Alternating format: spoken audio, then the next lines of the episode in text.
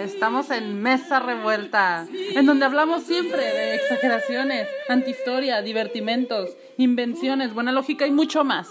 En Mesa Revuelta con Pablo Urbina y sus amigos imaginarios.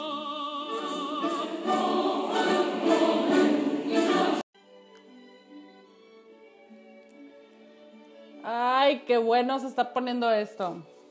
¿Qué les ha parecido? Está genial, ¿no? Pues eso no es nada. Uf, lo que falta. ¿Cómo ven el pasado? Resulta ser que el tío, eh, pues era un mago, ¿verdad? De los peores. Pero bueno, vamos a ver qué sucede. Resulta que Aladino se quedó encerrado, ¿cierto? Y se fue. Se fue el mago. Muy molesto. Veamos. Bueno, me presento de nuevo. Mi nombre es Paola Urbina y estoy narrándoles la historia de Aladino y la lámpara maravillosa.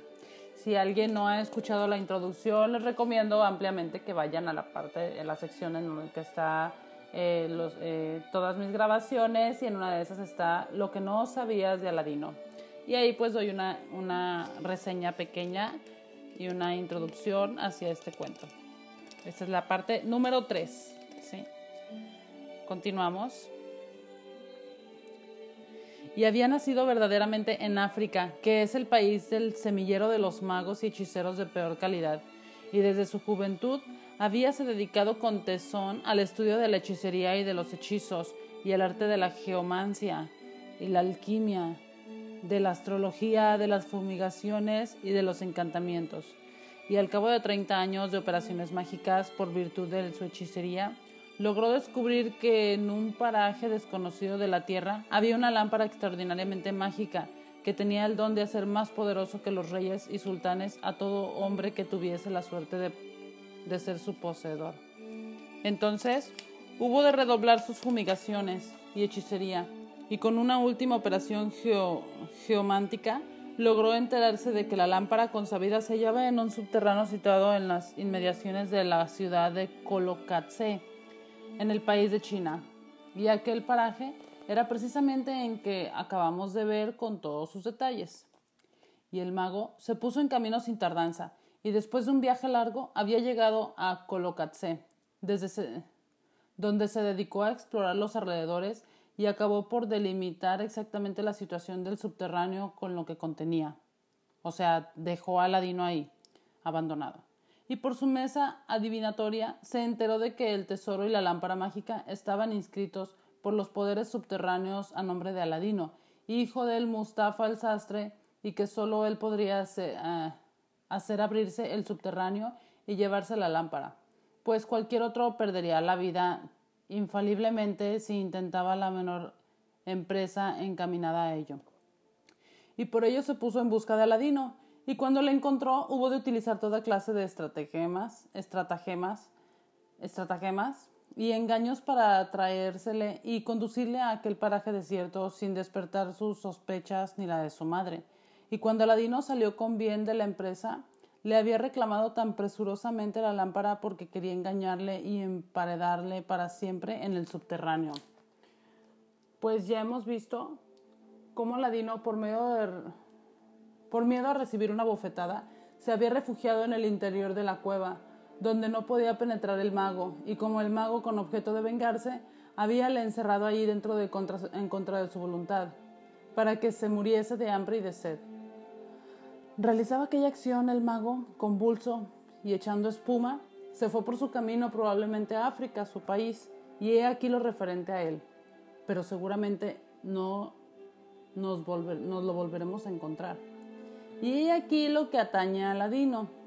No bien, entró otra vez en el subterráneo, oyó el temblor de tierra producido por la magia del magrebí y aterrado temió que la bóveda se desplomase sobre su cabeza y se apresuró a ganar la salida, pero al llegar a la escalera vio que la pesada losa de mármol tapaba la, la abertura y llegó al límite de la emoción y del pasmo, porque por una parte no podía concebir la maldad del hombre a quien creía tío suyo, y que le había acariciado y mimado, y por otra parte, no había, no había para qué pensar en levantar la losa de mármol, pues le era imposible hacerle desde abajo. En estas condiciones, el desesperado Aladino empezó a dar muchos gritos, llamando a su tío y prometiéndole toda clase de juramentos, que estaba dispuesto a darle enseguida la lámpara. Pero cuando, claro es que sus gritos y sollozos no fueron oídos por el mago, pues ya se encontraba lejos. Y al ver que su tío no le contestaba, Aladino empezó a abrigar algunas dudas con respecto a él, sobre todo al acordarse de que le había llamado hijo de perro, gravísima injuria que jamás dirigiría un verdadero tío al hijo de un hermano, ¿verdad? De modo, de, de todos modos, resolvió entonces ir al jardín, donde había luz, y buscar una salida por donde escapar de aquellos lugares tenebrosos. Pero al llegar a la puerta que daba al jardín, observó que estaba cerrada y que no se abría ante él entonces. Enriquecido ya, corrió de nuevo a la puerta de la cueva y se echó llorando a los, en los peldaños de la escalera. Y ya se veía enterrado vivo entre las cuatro paredes de aquella cueva, llena de negrura y de horror. A pesar de todo el oro que contenía, y sollozó durante mucho tiempo, sumido en su dolor. Pobrecito, ah, Y por primera vez en su vida dio en pensar en todas las bondades de su pobre madre y en su abnegación infatigable. No obstante, la mala conducta y la ingratitud de él, y la muerte en aquella cueva hubo de parecerle más amarga, por no haber podido refrescar en vida el corazón de su madre, mejorando algo su carácter y demostrándole de alguna manera su agradecimiento. Y suspiró mucho al, al asaltarle este pensamiento y empezó a retorcerse los brazos y restregarse las manos como generalmente es hacen. De permanecer Ay, qué oso. Y mm, decía y empezó a retorcerse los brazos y restregarse las manos como generalmente hacían los que están desesperados y diciendo a modo de renuncia a la vida no hay recurso ni poder más que en Alá y he aquí que cuando el desesperado ladino frotó sin querer el anillo que llevaba en el pulgar y cuya virtud ignoraba. He aquí que ah no.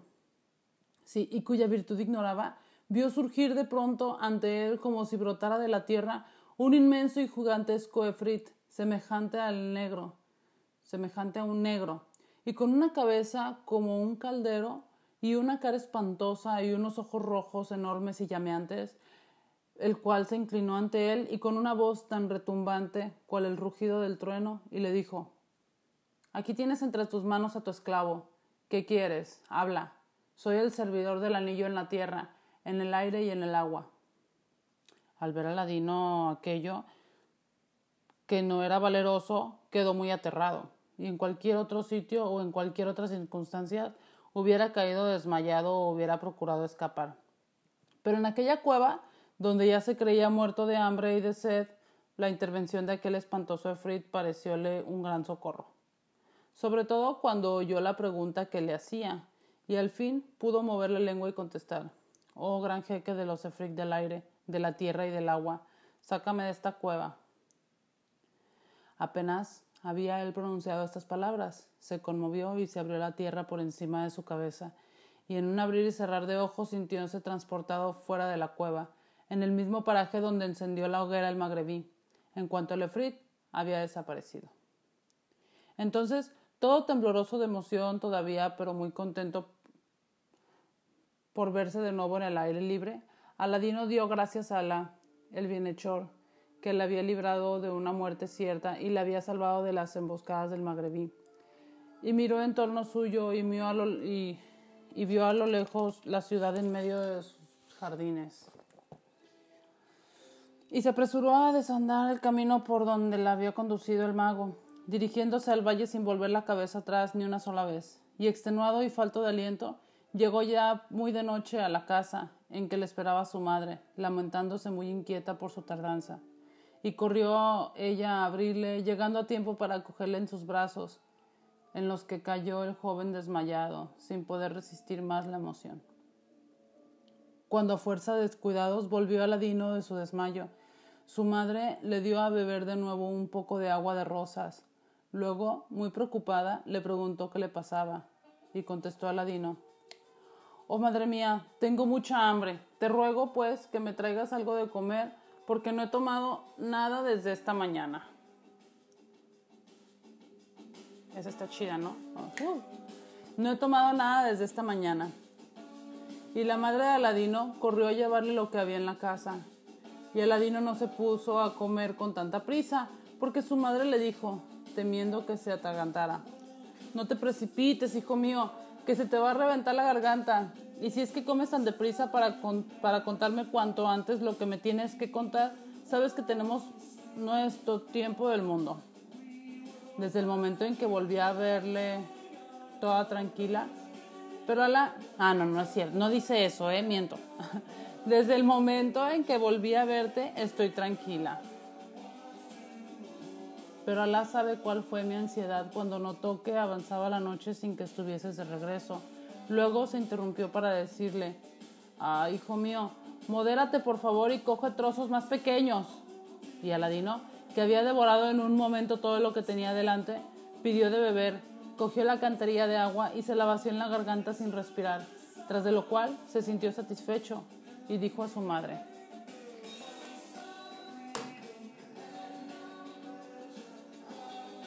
Al fin voy a poder contarte, oh madre mía, todo lo que me aconteció con el hombre a quien tú creías mi tío y que me ha hecho ver la muerte a dos dedos de mi ojo.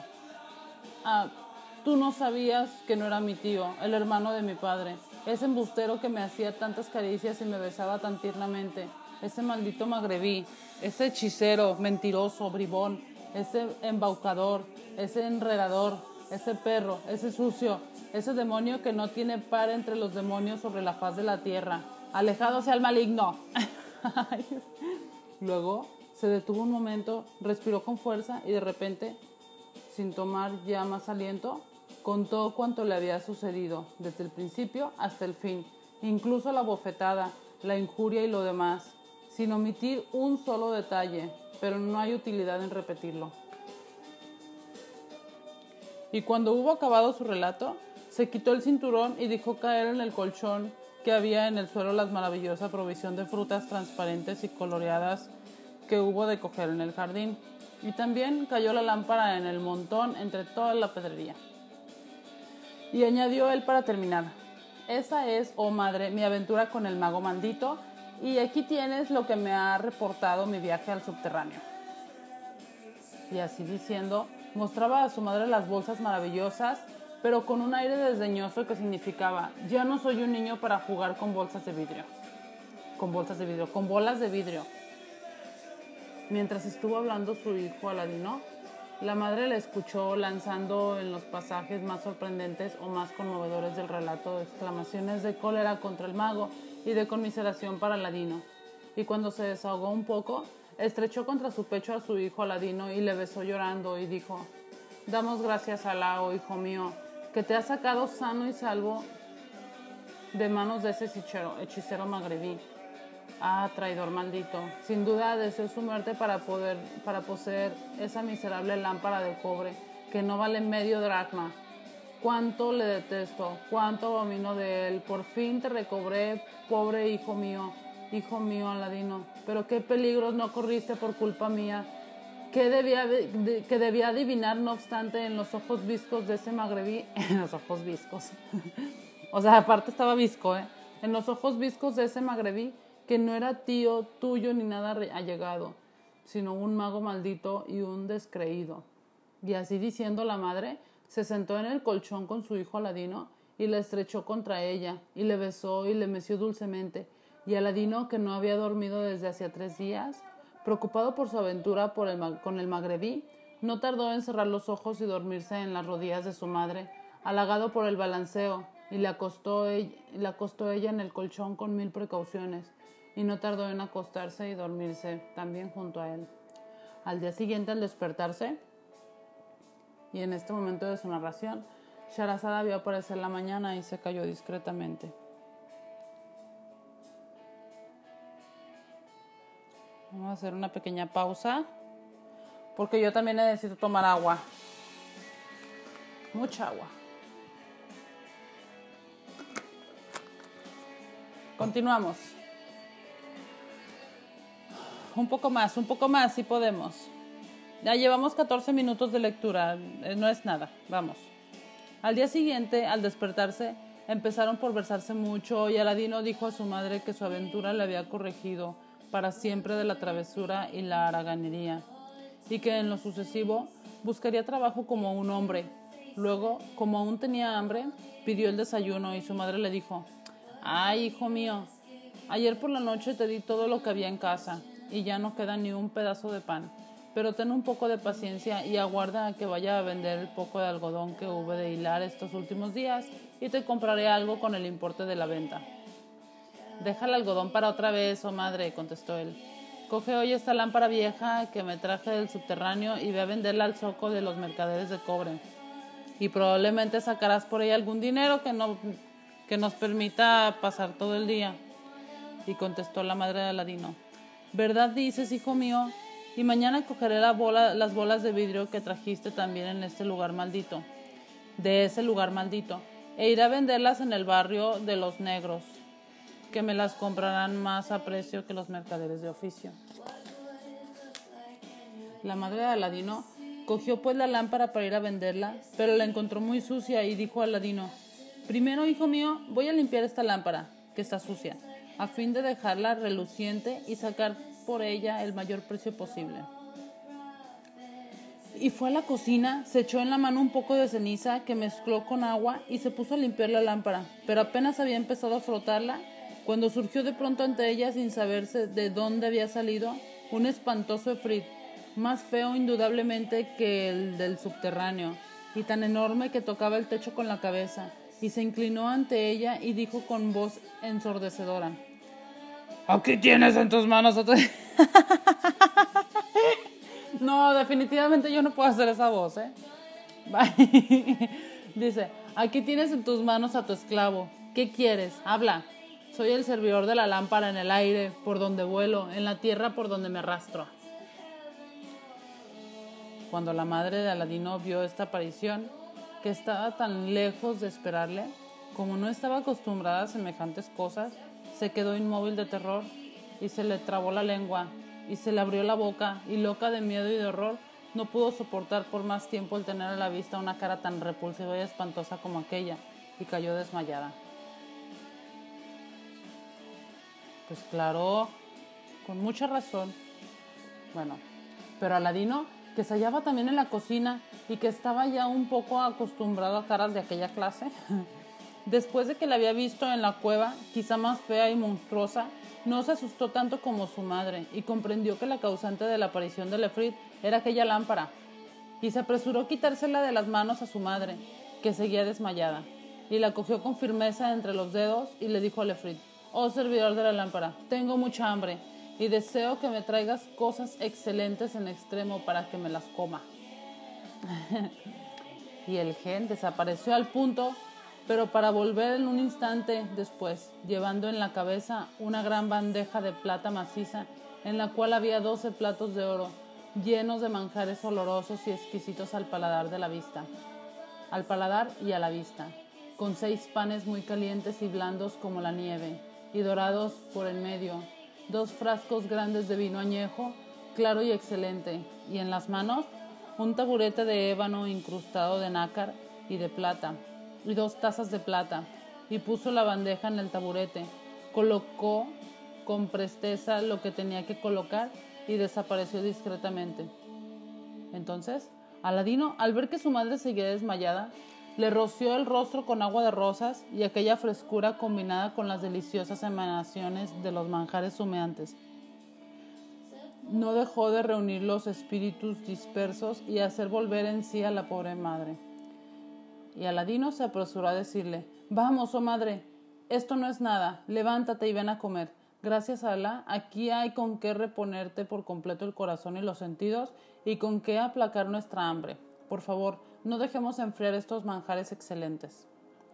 Cuando la madre de Aladino vio la bandeja de plata encima del hermoso taburete, los doce platos de oro con su contenido, los seis maravillosos, plan, los seis maravillosos panes, los dos frascos y las dos, y las dos tazas, y cuando percibió su olfato el olor sublime que, que exhalaban todas aquellas cosas buenas, se olvidó de las circunstancias y de su desmayo, y dijo a Aladino, Oh hijo mío, Alá proteja la vida de nuestro sultán. Sin duda, ha oído hablar de nuestra pobreza y nos ha enviado esta bandeja con uno de sus cocineros. con el más feo, ¿verdad? Pero Aladino contestó, oh madre mía, no es ahora el momento oportuno para suposiciones y votos. Empezamos por comer y ya te contaré después lo que ha ocurrido. Entonces, la madre de Aladino fue a sentarse junto a él, abriendo unos ojos llenos de asombro y de admiración ante novedades tan maravillosas, y se pusieron ambos a comer con gran apetito.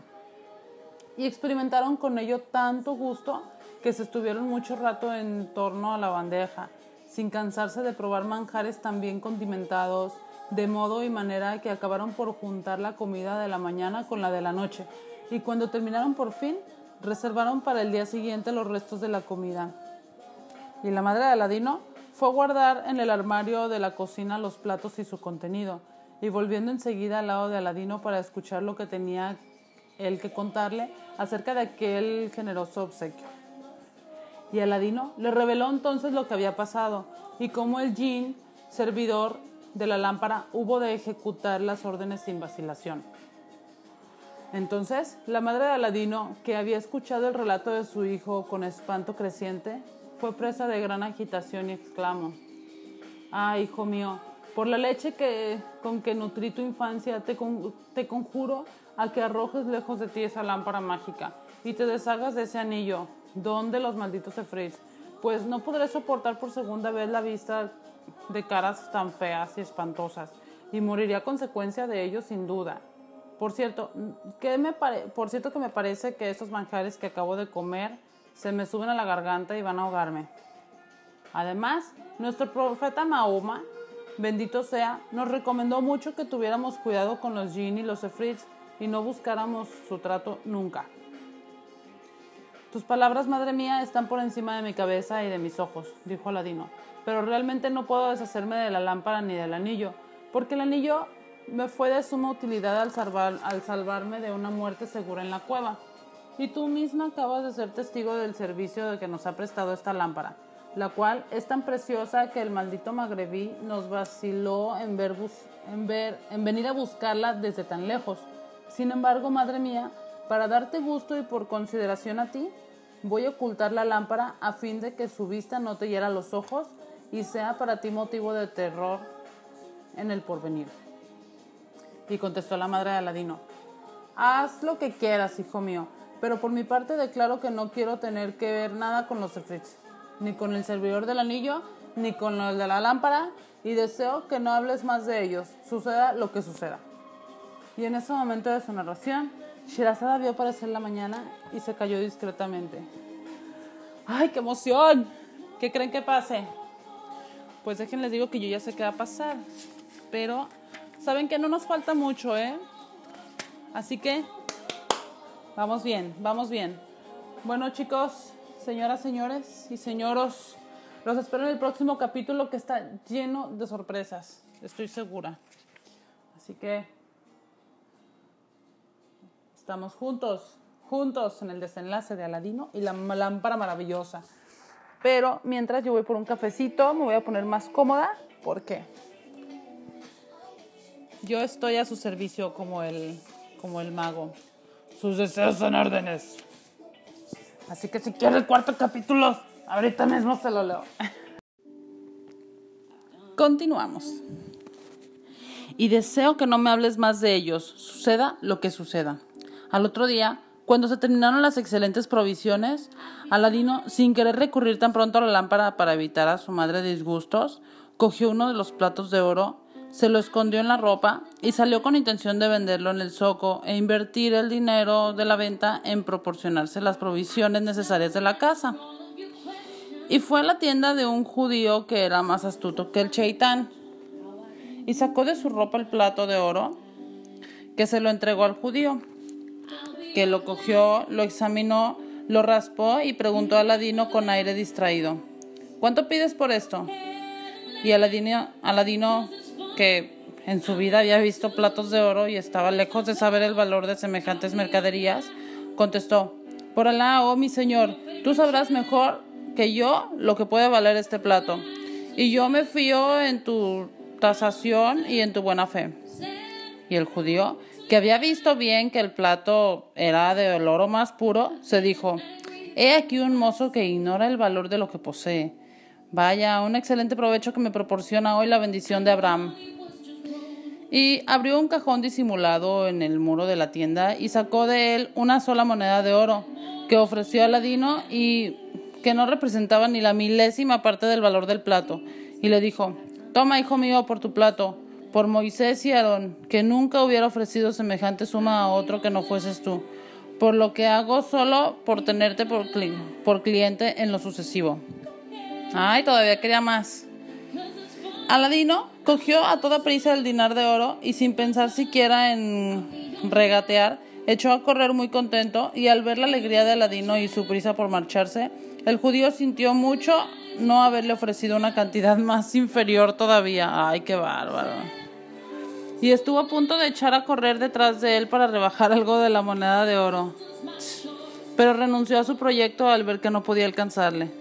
En cuanto a Aladino, Corrió sin pérdida de tiempo a casa del panadero, le compró pan, cambió el dinar de oro y volvió a su casa para dar a su madre el pan y el dinero, diciéndole, Madre mía, ve ahora a comprar con este dinero las provisiones necesarias, porque yo no entiendo de esas cosas. Y la madre se levantó y fue al zoco a comprar todo lo que necesitaba, y aquel día comieron y se saciaron. Y desde entonces, en cuanto le faltaba dinero, Aladino iba al zoco a vender un plato de oro al mismo judío, que siempre le entregaba un dinar, sin atreverse a darle menos, después de haberle dado esa suma la primera vez, y temeroso de que fuera a, proponer mercancías a otros judíos, que se aprovecharan con ello. En lugar suyo, del inmenso beneficio que suponía el tal negocio, así es que Aladino, que continuaba ignorando el valor de lo que poseía, le vendió de tal suerte las doce platos de oro, y entonces pensó en llevarle el bandejón de plata maciza, pero como pensaba mucho, fue a buscar al judío que se presentó en la casa, examinó la bandeja preciosa y le dijo a Aladino, esto vale dos monedas de oro. Ay Dios, por toda. Y Aladino, encantado, ay, qué. Y Aladino, encantado, consintió el, el vendérselo y tomó el dinero, que no quiso darle el judío más que mediante las dos tazas de plata como propina. De esta manera tuvieron a un aún para mantenerse durante unos días, Aladino y su madre. Y Aladino continuó yendo al zoco, a los zocos a hablar formalmente con los mercaderes y las personas distinguidas, porque desde su llegada había tenido cuidado de abstenerse del trato de sus antiguos camaradas, los niños del barrio, y a la sazón procuraba instruirse escuchando las conversaciones de las personas mayores. Y como estaba lleno de sagacidad, en poco tiempo adquirió toda clase de nociones preciosas que muy escasos jóvenes de su edad serían capaces de adquirir. Bueno, pues de algo sirvió, ¿verdad? Entretanto, de nuevo hubo de faltar dinero en la casa y como no podía obrar de otro modo, a pesar de todo el terror que inspiraba a su madre, Aladino se vio obligado a recurrir a la lámpara mágica. Pero, pero, pero, pero advertida del, advertida del proyecto de Aladino, la madre se apresuró a salir de la casa, sin poder sufrir el encontrarse allí en el momento de la aparición de Lefrit. Y libre entonces de obrar a su antojo, Aladino cogió la lámpara con la mano y buscó el sitio que había que tocar precisamente, y que se conocía por la impresión dejada por la ceniza de las primeras limpiezas. Y la frotó despacio y muy suavemente. Y al punto apareció el jean, que inclinóse y con voz muy tenue, a causa precisamente de la suavidad del frotamiento, dijo Aladino, aquí tienes entre tus manos a tu esclavo. ¿Qué quieres? Habla. Soy el servidor de la lámpara en el aire por donde vuelo y en la tierra por donde me arrastro. Y Aladino se apresuró a contestar. Oh, servidor de la lámpara, tengo mucha hambre y deseo una bandeja de manjares en todo semejante al que me trajiste la primera vez. Y el jin desapareció pero para reaparecer en menos de un abrir y cerrar de ojos, cargado con la bandeja consabida, que puso en el taburete y se retiró sin saberse por dónde. Poco tiempo después volvió la madre de Aladino y vio la bandeja con su aroma y su contenido tan encantador, y no se maravilló menos que la primera vez. Y se sentó al lado de su hijo y probó los manjares, encontrándolos más exquisitos todavía de los, que la primera de los de la primera bandeja y a pesar del terror que le inspiraba, el jin, servidor de la lámpara, comió con mucho apetito y ni ella ni Aladino pudieron separarse de la bandeja basta que se hartaron completamente. Pero como aquellos manjares excitaban el apetito conforme se iba comiendo, no se levantó ella hasta el anochecer, juntando así la comida de la mañana con la del mediodía y con la de la noche. Y Aladino hizo lo propio, cuando se terminaron las provisiones de la bandeja como la primera vez. Y en este momento de su narración, Sharazada vio aparecer la mañana y se cayó discretamente.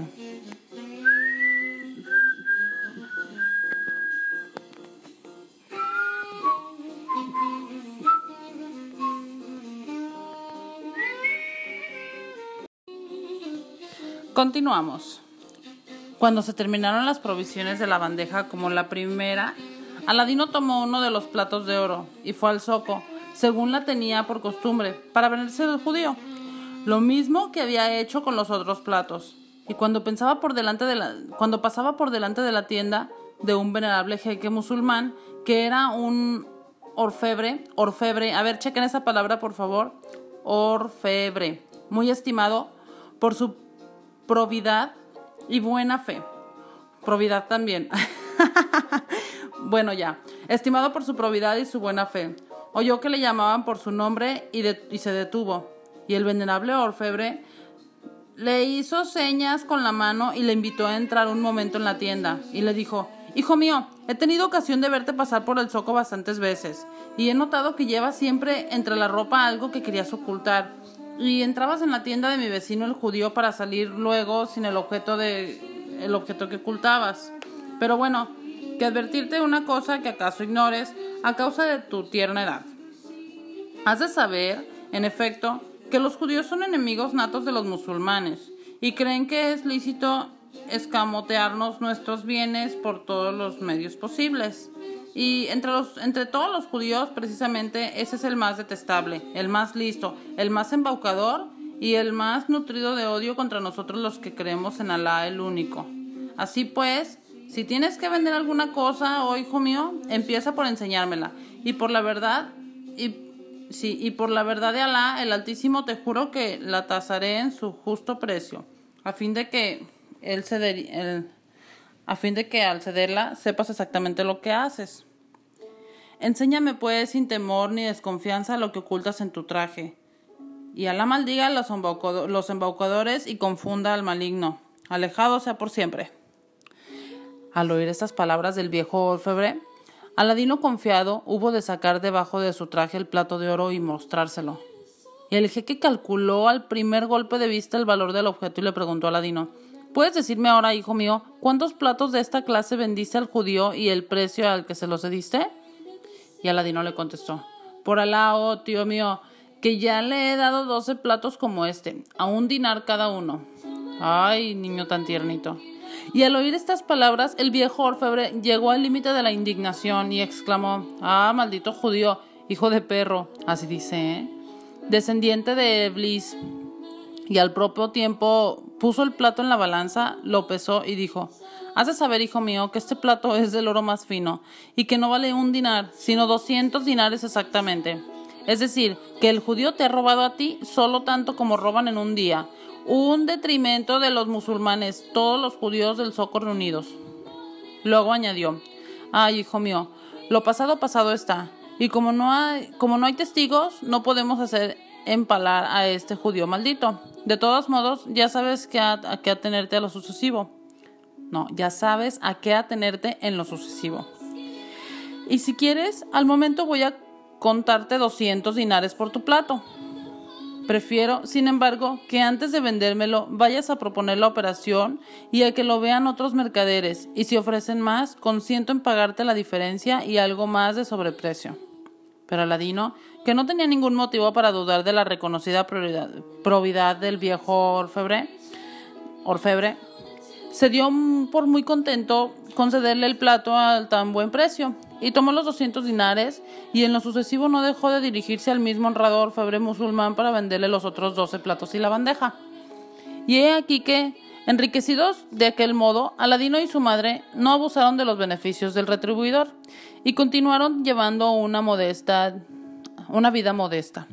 distribuyendo a los pobres y a los menesterosos que lo que sobraba a sus necesidades. Y entre tanto, Aladino no perdonó ocasión de seguir instruyéndose y afinando su ingenio con el contacto de las gentes del zoco, de los mercaderes distinguidos o de las personas de buen tono que frecuentaban los zocos. Y así aprendió en poco tiempo las maneras del gran mundo y mantuvo relaciones sostenidas con los orfebres y joyeros, de quienes se convirtió en huésped asiduo. Y habituándose entonces a ver joyas y pedrerías, se enteró de que las frutas que se había llevado en aquel jardín y que se imaginaban serían bolas de vidrio coloreado, eran maravillosas, inestimables, que no inestimables, que no tenían igual en, cada, en casa de los reyes y sultanes más poderosos y más ricos. Y como se había vuelto muy prudente y muy inteligente, tuvo la precaución de no hablar de ello a nadie, ni siquiera a su madre. Pero en vez de dejar las frutas... Pero en vez de dejar las frutas de pedrería tiradas debajo de los cojines del diván y por todos los rincones, las recogió con mucho cuidado y las guardó en un cofre que compró a propósito. Y he aquí que pronto habrá de experimentar los efectos de, de, su prudencia de la manera más brillante y más espléndida.